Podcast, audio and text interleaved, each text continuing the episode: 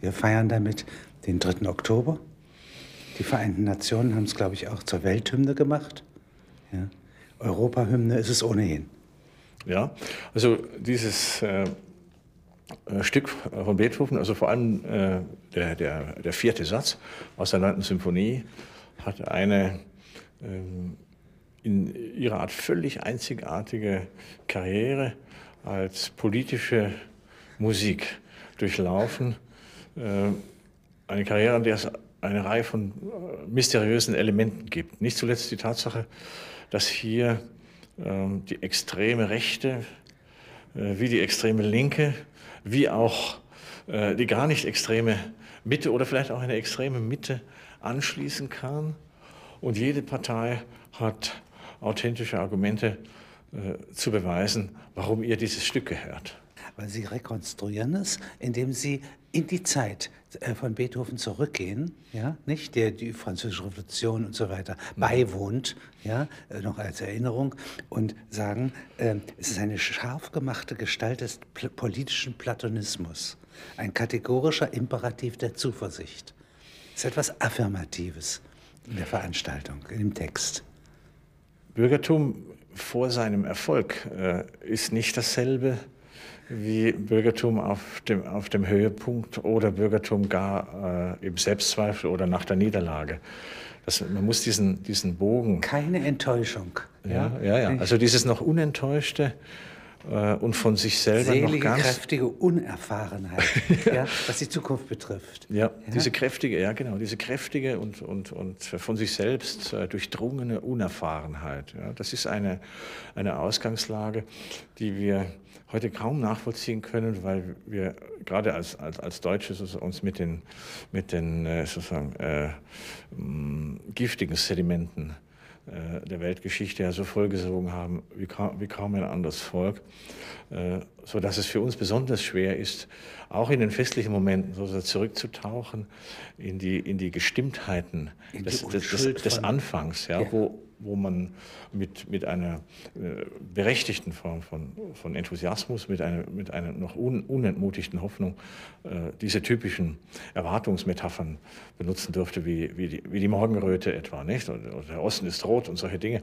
Also all diese, Meta mit, diese Metaphern, mit denen äh, ein Bürgertum oder auch äh, allgemein gesprochen, also ein, ein, eine demokratische Gesellschaft, auch eine, eine, sozialistisch sein wollende Gesellschaft, die mit sich selbst noch keine Erfahrungen gemacht hat, äh, notwendigerweise spricht. Und Sie sagen, dass 1785 Schiller diese Ode an die Freude äh, gedichtet hat. Das ist ja sehr früh.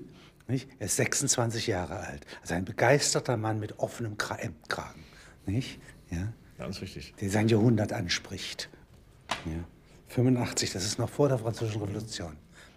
Ja, der junge Schiller hatte, hatte damals etwas begriffen, was medientheoretisch in der seither verflossenen Zeit nicht ganz ausgeschöpft worden ist. Er hat ja die Freude deswegen besungen, weil er ein Medium brauchte, also äh, ein, auch die Theorie eines Mediums machen wollte, in lyrischer Form machen wollte, äh, welches für diese Zeit den noch nicht bestehenden Nationalstaat aus sich heraus also generieren kann. Mit anderen Worten, er brauchte äh, in Ermangelung einer effizienten Massenpresse, äh, in völliger äh, Unzugänglichkeit in Bezug auf, äh, auf alles, was das 20. Jahrhundert äh, medial hervorgebracht hat, brauchte er ein, ein äh, sozusagen symbolisches Medium und die Fantasie eines symbolischen Mediums, das stark genug ist, um, um Menschen in ungeheuren Zahlen zu synthetisieren in eine große, in eine große Gemeinschaft, bei der es zunächst noch nicht einmal darauf ankommt, ob es ein Nationalstaat ist oder die Menschheit selbst. Alle Bürgerstaaten konstituieren sich eigentlich so, dass im Namen der Menschheit äh, die Untergruppe der Menschheit, nämlich die Nation, äh, auf die Bühne hervortritt. Und alle, und alle Nationen tun Ende des äh, 18. Jahrhunderts so, zumal äh, diejenigen, die sich in dieser Zeit neu formieren, äh, sie tun alle so, als wären sie äh, vom Beginn der Zeiten her existierende Völker im schlafenden Zustand gewesen, die nun erwachen müssen. Also äh, Aufwachdelirien gehören zu den äh, konstitutiven Erzählungen oder Selbstbeschreibungen von äh, Bürgernationen, die in ihrem äh, Prozess der, der, Verfassungserfindung auch zugleich diesen Übergang von der Ohnmacht in die Selbstermächtigung beschreiben. Also das ist also ein, äh, ein, eine, eine, Formel, ein Formular, das, äh, das von allen Völkern, die in dieser Lage sind, ausgefüllt wird. Ernest Gellner, dieser vor äh, wenigen Jahren verstorbene äh, große Kulturhistoriker, hat äh, sehr treffend diese Aufwachtelerien der beginnenden Nationalstaaten charakterisiert. Denn es bedeutet ja, dass diese Völker sich nur dadurch konstituieren können, dass sie auf etwas zurückgreifen, was älter ist als ihre adlige Vorgeschichte. Sie müssen irgendwie vor den Adel zurück.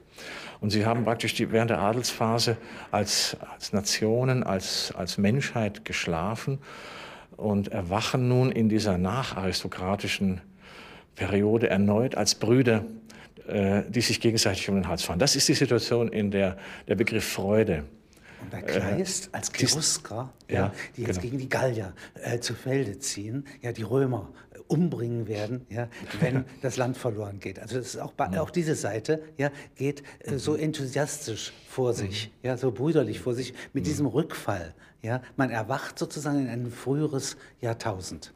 Kann man das so sagen? Und, ja, man erwacht in ein früheres Jahrtausend. Also man äh, äh, erwacht zunächst als rebellischer äh, Fürstenkritiker, äh, als äh, jemand, ja, äh, ebenso, als also ein Fürstenblutsäufer, nicht? Das war, war die, eben diese symbolischen Vorläufer der, der, 19, der, der 19. Jahrhundert-Anarchisten, die erwachen in dieser Opposition, tauchen dann in eine Art Rückführungsschlaf äh, in die Frühgeschichte der eigenen Nationalität äh, zurück werden dann Zeitgenossen von Hermann dem Cherusker und kommen dann in einer blitzartigen äh, die gigantische Zunahme der bürgerlichen Produktion. Ja, Vorwärtsbewegung, nicht? Ja. Wieder zuvor. Im Grunde genommen ist es, ist es fast so etwas wie, wie, wie äh, delirierende äh, Psychoanalysen auf einer politischen Bühne. Nämlich, dass man zu, äh, einerseits äh, regrediert in einen historischen Schoß, aus dem diese Nation hervorgegangen sein will, und dann äh, ein zweites Mal zur Welt kommt und dann das große Erwachen vorspielt.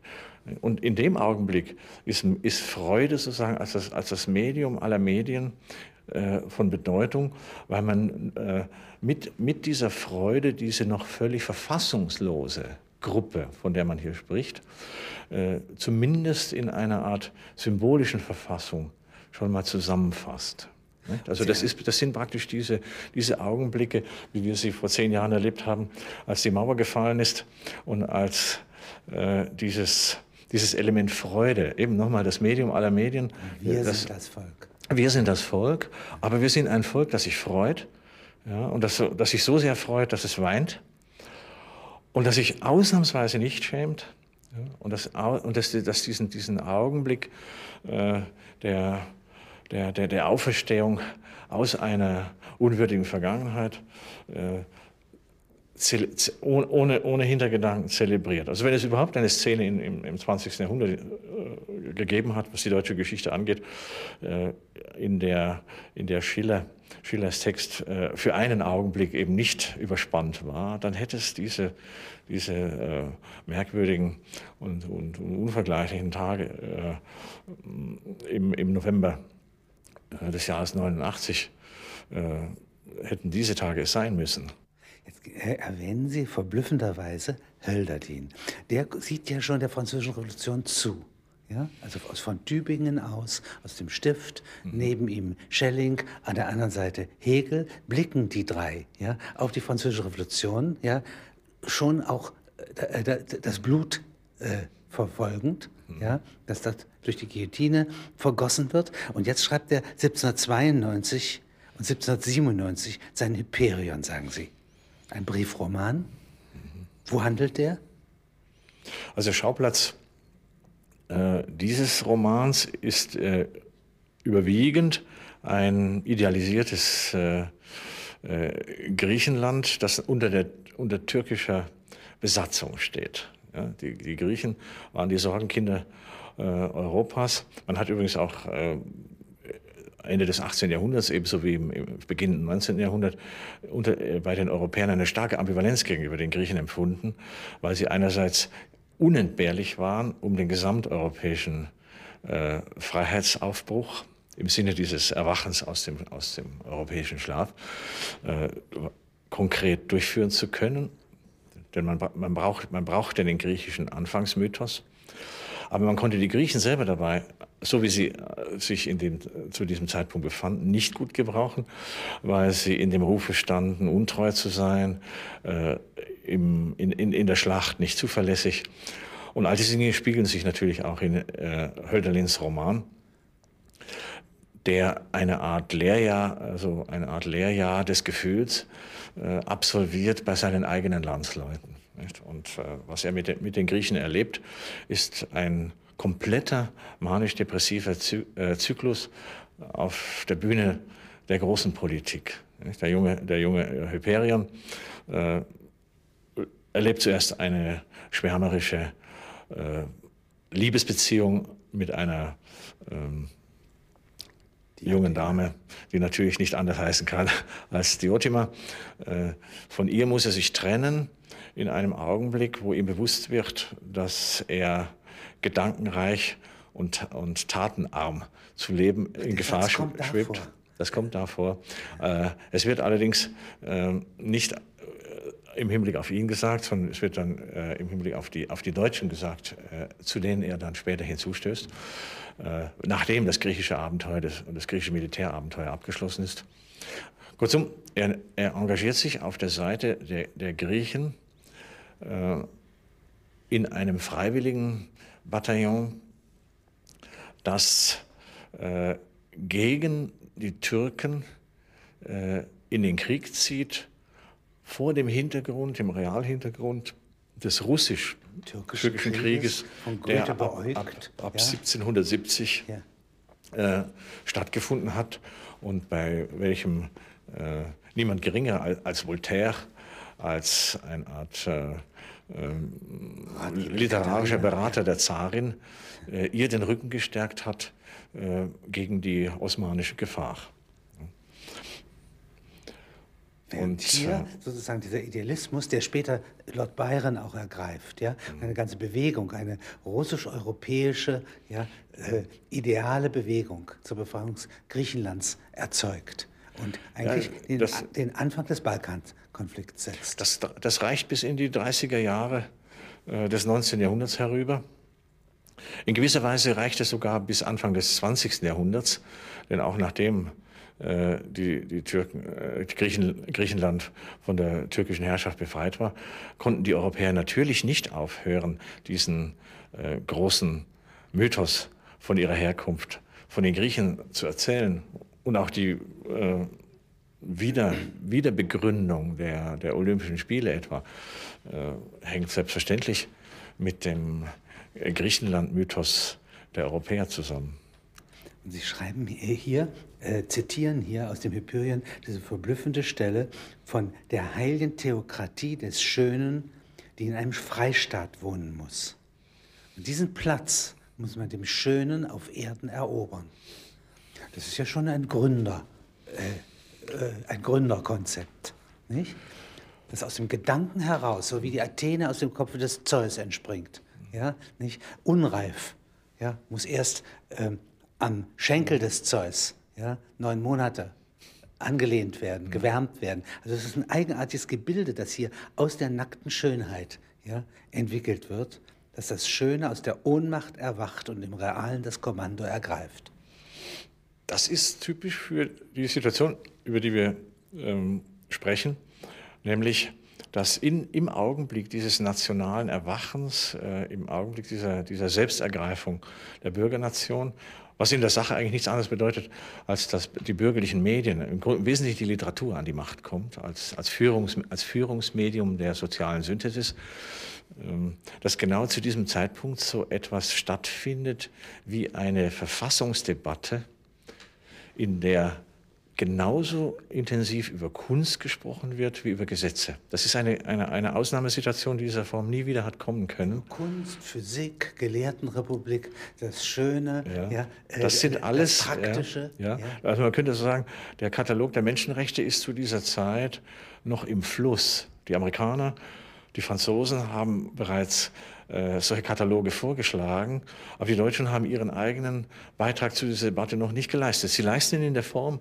solcher enthusiastischer Literatur, in der auch sozusagen die Menschenrechte der Schönheit in die Verfassung hineingeschrieben werden sollen, wenn es nach den Dichtern ginge. Und Hölderlin ist nun gerade derjenige gewesen, der in diesem Punkt am weitesten gedacht hat, weil er äh, bis zu der Idee eben eines, eines schönen Staates vorgedrungen ist. Deswegen diese außerordentliche, nicht sehr bekannte Formulierung eben von der heiligen Theokratie der Schönheit, die nur in einem Freistaat wohnen könne. Das bedeutet für uns in einer Republik.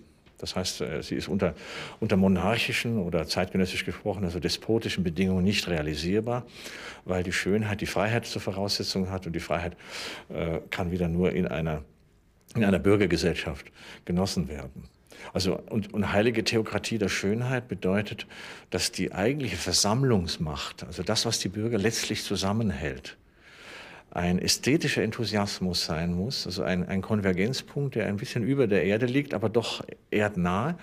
Und das wird mit dieser Metapher Wohnen, in einem Freistaat Wohnen, ausgedrückt. Und das bedeutet, von hier aus gewinnen diese jungen Revolutionäre, diese jungen Republikaner ihre Legitimation äh, ein, in, in anti-aristokratische Gefechte zu ziehen. Adel und der Begeisterung schreiben Sie. Der Adel der Begeisterung, ja. Sie, Sie, Sie sind die neuen Adligen. Die alten Adligen stammen nur von ihren Vorfahren ab. Durch Samen ja. vermittelt werden. Das hier ist durch Begeisterung, durch Geist. Genau, ja, Sie, Sie, legitimieren, Sie, Sie, legitimieren, sich durch Geist. Und Geist wiederum ist eigentlich eine Stellung zur Zukunft. Mit anderen Worten, die, die Aristokratie der Zukunft ja, äh, das, so wie das Bürgertum am Anfang sich selber beschrieben ist hat. Ein Leistungsadel. Ist ein Leistungsadel, aber auch ein Großzügigkeitsadel. Das heißt, zu ihm gehört derjenige, der es mit den Nachkommen wirklich gut meint. Das ist ein Augenblick, das, das ist etwas, was in Deutschland vielleicht nie wiedergekommen ist in dieser Form. Äh, für, für kommende Generationen großzügig denken. Das war ein Kriterium, an dem sich Deutsche das darf, man, äh, das darf man doch nie ganz vergessen, einmal gemessen haben. Und, und Hölderlin gehört zweifellos äh, zu den Gestalten, die, die diese Idee eines, eines Freistaats, in dem, in dem das Schöne in so, einem dauernden, in so einer dauernden Ankunft äh, zu Hause ist, äh, zu schaffen, zu schaffen sich vorgenommen haben. Und dazu sind auch, das ist äh, sehr wichtig, dazu sind die, die militärischen Mittel mit einem Male legitim. Und es ist ein Zwei-Fronten-Krieg. Es ist der Volkskrieg, es ist, nicht? Es ist, ein Volks, es, ist ein, es ist ein Volkskrieg. Ein Volkskrieg in dem Sinne, dass äh, zwischen dem sogenannten gemeinen Mann, zumindest bevor die Enttäuschung kommt, und den Führern äh, keine Klassendifferenz da ist. Ja, es gibt nur sozusagen eine, ein, ein, ein, ein, Zusammenfluss der, der Gesinnung in einem, in einem gemeinsamen Entwurf, aber der ist nicht enttäuschungsfest. Äh, Hölderlin ähm, hat im zweiten Teil des Hyperion den, den Absturz Hyperions beschrieben, der in eine also fast tödliche Depression verfällt, als er begreift, dass das Volk, für dessen Freiheit er zu kämpfen aufgebrochen war, äh, seinem eigenen Enthusiasmus eigentlich nicht gewachsen ist und sie haben geplündert. Das ist sozusagen für ihn die Katastrophe, die moralische Katastrophe des Freiheitskampfes. In diesem Kampf erweisen sich mit, mit, mit einem Male die, diese designierten Helden als nicht wirklich äh, würdig. Und er stürzt in einen fast in einen, in einen Zustand katatoner, katatoner Verzweiflung. Er kann vor allem nicht mehr heimkehren, weil er als, als Nichtsieger seiner Geliebten, dieser Diotima, nicht mehr gegenübertreten kann. Aber da wird zugleich in der Gestalt der Diotima, ich darf noch ein paar Parenthese hinzufügen, sozusagen eine, eine Imago der deutschen Frau äh, erfunden, die dann auch das noch versteht. Sie sagt also, du hast so viel gelitten, du bist ein so großer Verlierer und du bist im Verlieren wiederum so edel, ja, dass ich gar nicht anders kann, als dich jetzt erst recht zu umarmen. Ja, mit anderen Worten, man hat eigentlich da fast schon so etwas wie ein, wie ein Psychogramm oder ein Drehbuch für äh, Offiziersgattungen in Deutschland, die auf... Der Heimkehrer von 1918. Ja, der ja, kommt besiegt nach Hause. Ja, ja, ja. Besiegt, besiegt nach Hause, besiegt nach Hause kommen. Das ist etwas. Das, das ist also eine Situation. Frauen bekommen. 1934 wechseln sie sie nochmal. Das ist, das ist eine Situation, bei der Hölderlin-Leserinnen zu jener Zeit im, im, im Vorteil gewesen wären. Und das hier korrelieren Sie mit der Politik der Chöre. Ja? Das ist jetzt ein singendes Deutschland, ja? wie es später durch die Wagner-Vereine nochmal wiederbelebt wird. Und Sie sagen äh, mit Betonung, dass auch heute noch mehr Chormitglieder äh, in der Bundesrepublik gezählt werden als Parteimitglieder. Für diese Zahlen kann ich nichts. Das ist sozusagen ein, ein, fern, ein, ein das ist ein ferner Gruß des Statistischen Bundesamtes sozusagen ja. an, an, die deutsche Einheit. Nicht? Aber dahinter steckt ein, eine Beobachtung, die man, glaube ich, sehr ernst nehmen muss. Äh, seit den späten 40er Jahren und den 50er Jahren des 18. Jahrhunderts haben die äh, europäischen Monarchien, das waren ja durchwegs noch äh, monarchisch äh, regierte Staatswesen, mit denen man es damals zu tun hatte, eine Eifersuchtskrise durchlebt in Bezug auf die Engländer, die neben allen anderen Vorzügen, die mit ihrer imperialen Dimension zu tun hatten, nun auch noch im Hinblick auf die politische Musik einen wahrhaft neidisch machenden Vorsprung besaßen äh, nämlich in Gestalt dieser äh, Hymne, dieser, dieser Hymne äh, God, God, Save the King. Besonders interessant ist die, ist die, äh, die Dichte der Nachahmung, die zwischen der deutschen, der, der österreichischen Kaiserhymne und äh, Gott, Gott, Gott erhalte Franz den Kaiser und dieser anderen äh, englischen Hymne äh, bestand, die zumindest dem Versschema nach genau nach, der, nach dem englischen Modell äh, verfasst worden ist. Die Preußen haben übrigens etwas Ähnliches unternommen. Dann hat Haydn darauf äh, äh die, äh, äh, die Komp diese Komposition auf den habsburgischen Auftrag hin komponiert. Zu einer späteren Zeit hat, hat Freilich gerade wiederum Worte gesetzt, die in dieses melodische Schema, das von Haydn kam her, äh, passt. Mit anderen Worten, es ist so ein, ein, ein großer musikalischer Kopiervorgang, der über den Kontinent hinwegläuft und in dem die entstehenden äh, Nationalstaaten Europas bemerkenswerterweise, bemerkenswerterweise noch unter, unter, unter äh, absolutistischer Regie ihren Nachholbedarf im Hinblick auf äh, musikalische Mobilmachung, äh, auf, Musik, auf, auf, auf politische Synthesis im, im, im Medium des gemeinsamen Gesangs gedeckt haben. Als, und äh, aus dieser Situation heraus lässt sich, lässt sich verstehen, wie ähm, Ludwig von Beethoven äh, in eine Position gerückt ist, in einem sehr langwierigen Prozess, äh, an, äh, von welcher aus er als der, der Schöpfer der berühmten 19. Symphonie mit einfach dieser politischen Kantate, mit, dem, mit dem Wiedereinbruch des, der Vox Humana und des, des politischen Chors aus, äh, im, im, im Kern, in, in den Kern des symphonischen Geschehens hat werden können. Und äh, das ist das, was ich versucht habe, dem, dem Hamburger Publikum anlässlich äh, dieses äh, Ereignisses zu erklären. Abgründe des Textes. Also äh, Sie sagen, dieser Fernkuss, dieser Kuss der ganzen Welt, ja, sei ja zunächst mal eine Abstraktion. Ja? Wem gilt er konkret? Ja, das ist richtig. Mhm. Und wenn ich an die Küsse der Staatsmänner, also die Judasküsse, ja, nicht, da äh, denke, dann ist das ja sehr komisch. Ja? Das ist eine eigenartige Assoziation. Es ist ein Elan, ja, der die Worte nicht mhm. prüft. Ja? Nicht?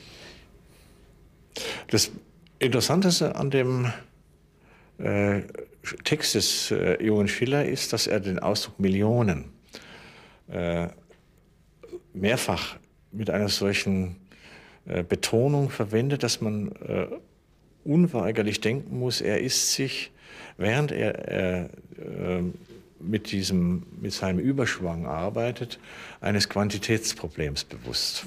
Mit Antworten, er ist in einer gewissen Weise fast so etwas wie ein, wie ein lyrischer Kulturminister, der darüber nachdenkt, äh, in welchem Medium man überhaupt so etwas wie eine, wie eine deutsche Kultur zum Funktionieren bringen kann. Also dieses Umschlingen äh, ist ein, eine Antizipation oder eine, ein, ein Vorgriff auf etwas, was man später äh, verkabeln und vernetzen nennen wird. Aber seit vernetzt Millionen, das hat keinen Sinn. Ähm, und äh, man, man muss sie umschlingen. Und warum? Weil uns nichts anderes zur Verfügung steht an Ausgangsmaterial als Gefühle, die im Prägestock der kleinbürgerlichen Familie äh, angelegt worden sind, geprägt worden sind und äh, ein, ein Repertoire bilden, aus dem zahllose Mitglieder dieser entstehenden bürgerlichen Gesellschaft analog schöpfen können. Mit anderen Worten, äh, wir lernen in der Familie was, und unter Freunden, was Umarmen ist. Und wir müssen nun durch die Analo Analogie des Umarmens die Gesellschaft erreichen, das Große erreichen. Nicht? Also, Aus lauter kleinen Dreieck. Dreiecken. Ja. Vater, Sohn, Kind. Ja? Nicht? Das, wie mhm. aus Laboratorien. Ja. ist eine ungeheure Kraft erwachsen und die will sich äh, ja. äußern. Das ist wahr. Wir haben lauter so, so kleine äh, Psychoreaktoren, nicht? also ödipale Redaktor, äh, Kraftwerke, Kraftwerke äh, ja. könnte man sagen, aus denen, aus denen heraus psychische Energie erzeugt wird. Und vor allem, es, wird, äh, es werden Schemata erzeugt, also familiaristische Schemata, die es den, diesen frühen Gefühlspolitikern, diesen Überschwangspolitikern erlauben, äh, von der Familie aus einen Direktschluss zur Nation und über die hinaus zur Menschheit zu vollziehen. Letzteres wieder, äh, muss ich das nochmal betonen, deswegen, weil die, äh, die Nationen sich als äh, Exemplar der Menschheit konstituiert haben, äh, nicht gegen die Menschheit, sondern in die Menschheit hinein, für die Menschheit, mit, der Menschheit, mit, mit anderen so als geschäftsführende Unterabteilungen der, äh, der, der Gattungstotalität. Ähm, das ist ein, und wie erreicht, wie, wie erreicht man diese Hochebene der Abstraktion? Indem man äh, ödipale Gefühle äh, mit der Million multipliziert. Das ist das Umschlingen. Und das vor ist, sich schleudert. Und das, ja genau, es ist ein, eine, eine unglaubliche äh, Geste, wenn man vorstellt, ein 26-jähriger junger Mann, nicht? also man würde heute, wenn man Bilder aus, der, aus dem 20. Jahrhundert nimmt, aus der heutigen Popkultur, der junge Schiller, also, also ein Leadsänger, äh, Gitar äh, äh, führende Gitarrist einer, einer, einer, einer Boygroup äh, steht da vorne und macht seine, macht seine Nation an, wenn man mal so sagen darf. Seit dieser Zeit, also seit es so etwas wie äh, bürgerliche Öffentlichkeit gibt, äh, stehen die Nationalgesellschaften ja vor der, vor der Frage, wie sie sich selbst erfolgreich synchronisieren mit sich. Also sie, äh, moderne Gesellschaften können ja sich nur äh, über Medien auf sich selbst beziehen. Also große Gesellschaften können ja nicht ich sagen äh, und schon gar nicht, wenn sie einen und, und schon gar nicht, wenn sie in einem in einem König ich sagen sollen. Denn der König ist für diese Zeit nicht länger ein Exponent des Selbst der Nation oder nur äh, nicht, nicht, äh, ja. nicht in der überzeugenden Form und die Art und Weise, in, welch, in welcher die Nation ihre Selbstgespräche führt, wie sie, wie sie auch ihre inneren Streitereien austrägt, wie sie, wie sie es lernt, parlamentarisch zu werden, wie sie, es, wie sie es lernt, ihre eigenen Gefühle zu prozessieren. Das sind alles ungeheure Lernprozesse, die man im weitesten Sinn des Wortes der Literatur anvertraut ja, oder den Medien, wie man anders sagen könnte. Also Literatur wird etwas, was sie bis dahin in der Form eigentlich nicht gewesen war. Sie wird nämlich ein Medium der sozialen Synthesis im Großen. Das heißt, sie, sie wird damit mit einer Funktion beauftragt, die sie bis dahin nicht zu erfüllen hatte. Und hat, sie hatte vielleicht bis dahin gelegentlich die Aufgabe, einen Hof in Stimmung zu versetzen und eine Umgebung noch mit zu versorgen. Oder sie hatte den, den, den Aufgabe, eine, eine Gelehrtenwelt über große Distanzen hinweg miteinander im, im Gespräch zu halten. Das Oder in Bauerngesellschaften einen Winter zu verbringen, die Erzählung ja, ja auszuschmücken. Genau. Aber das waren alles regionalisierte Funktionen, äh, für die man keine Nationalliteratur in diesem Sinne brauchte. Deswegen ist ja die, die, die Gründerzeit der, der, der Nationalstaaten äh, zugleich die Klassikerzeit. Das ist kein, keine äh, bloße Koinzidenz, sondern das muss, äh, es muss diesen zeitlichen Parallelismus geben, weil zum ersten Mal äh, ganze Populationen von Nationalstaaten Bedarf äh, haben an exemplarischen Stimmen, durch die der Volksgeist im Ganzen hindurchredet und auf die sich alle beziehen können. Also das Interesse am, am großen Künstler, äh, die Bereitschaft am, am, Geniekult mitzuwirken, ist, eine, ist politisch konditioniert. Und zwar, weil man sagt, wir brauchen Medien und, der, und, der, und das Genie ist gewissermaßen das Massenmedium vor dem Massenmedium. Und deswegen ist die Literatur so wichtig gewesen in dieser Zeit. Und deswegen konnte in einer lyrischen Form äh, wie, wie bei Schiller in seiner Ode an die Freude, so, so eine Art äh, Verfassung geschrieben werden. Ja? Das Genie schreibt die, die, emotionale Verfassung der Gesellschaft, in der die, die, die, Kriterien, unter denen Bürger künftig verkehren sollen, festgelegt werden. In denen das Sternenzelt, ja. Ja, Alle Menschen, der Wein. Ja, äh, wir, der Wein spielt eine Rolle, die, die Berufung auf einen, auf einen gemeinsamen gestirnten Himmel, um es äh, kantisch auszudrücken. Und äh, was das Allerwichtigste ist, das egalitaristische Pathos. Ja. Äh, alle Menschen werden Brüder, hieß in der, in der Urfassung der Ode, äh, Bettler werden Fürstenbrüder. Da wird noch die, die Klassendifferenz ganz klar ausgesprochen als Aufgehobene. Das ist, das ist viel ausdrucksstärker als in der Version, die von Beethoven verarbeitet worden ist, weil dort äh, alle Menschen Brüder werden, äh, als wären sie bereits Gleiche. In der älteren Fassung wird die Ungleichheit noch äh, angenommen und dann weggedacht. Das ist, eine, das ist eine andere Operation und eine, eigentlich eine, eine deutlichere. Und dieses Wegdenken ist dann dieses verfassungsgebende Pathos, in dem, in dem bewegt sich äh, der, der junge Schiller und an, an das knüpft der alte Beethoven, ist er drei Jahre äh, nach dieser Komposition äh, verstorben. Sie ist 1824 aufgeführt worden. Ähm, an, dem, an, diesen, an diesem Gefühlsstock äh, knüpft der alte, inzwischen schon taube Beethoven an und erinnert sich selbst in diesem, in diesem Kompositionsprozess an diese enthusiastische Jugend.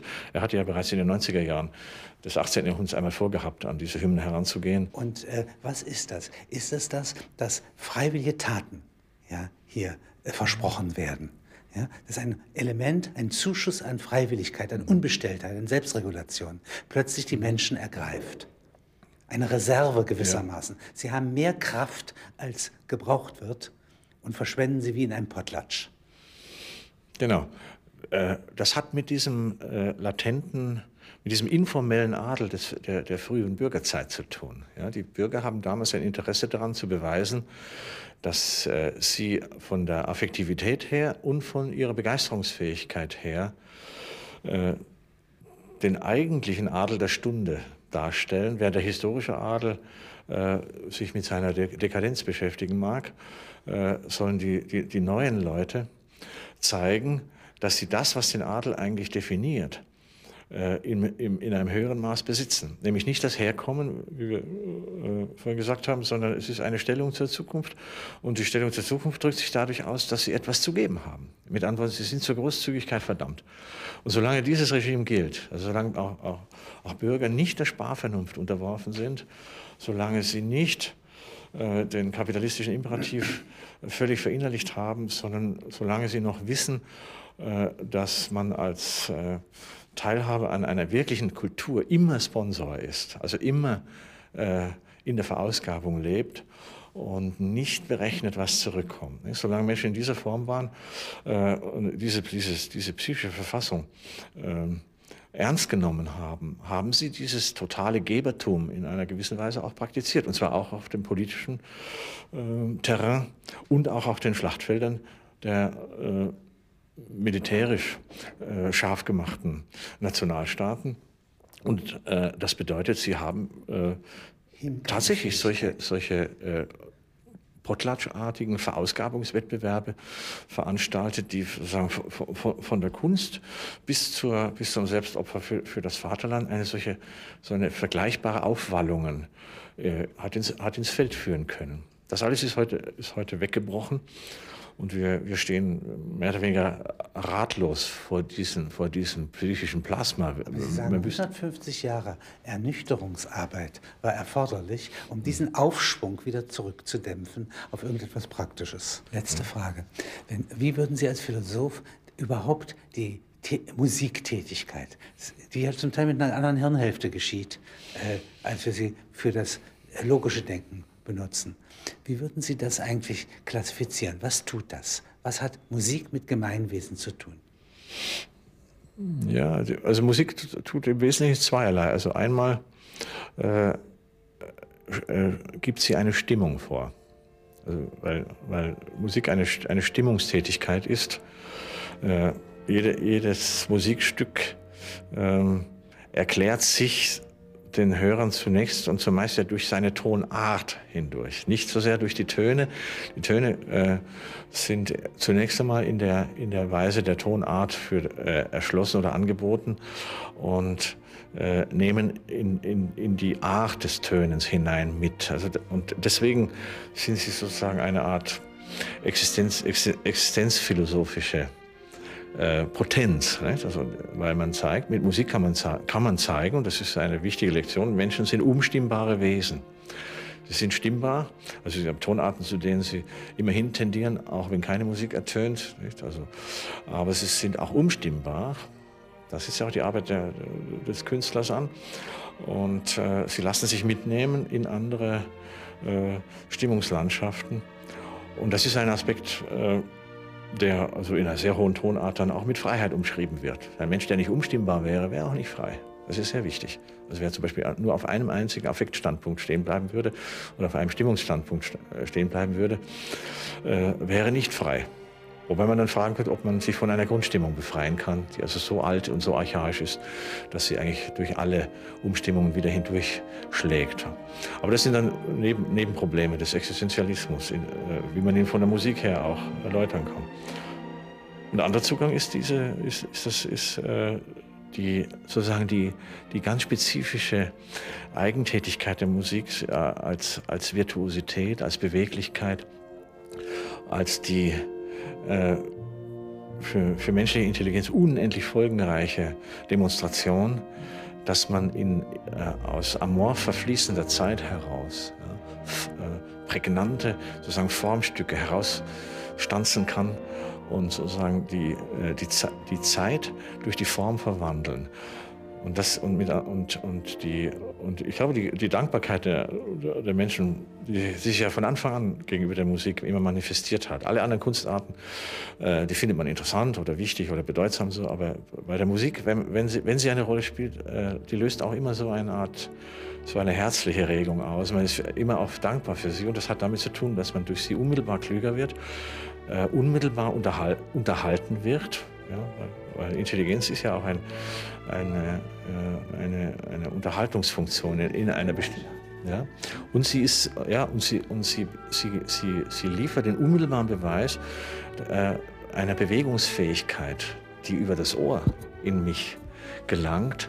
Und äh, in dem Maß, wie man, äh, wie man mithören kann, mit, mitbewegt sein kann in dieser Musik, äh, erlebt man eigentlich eine Utopie der Intelligenz. Man weiß, der, der, der Komponist, der war äh, beim Aufschreiben der Noten bereits irgendwo, wo, wo mein, meine, äh, meine, See, meine seelische Rezeptivität auch hin kann, offenbar, wenn ich, wenn ich mithöre und hingehe.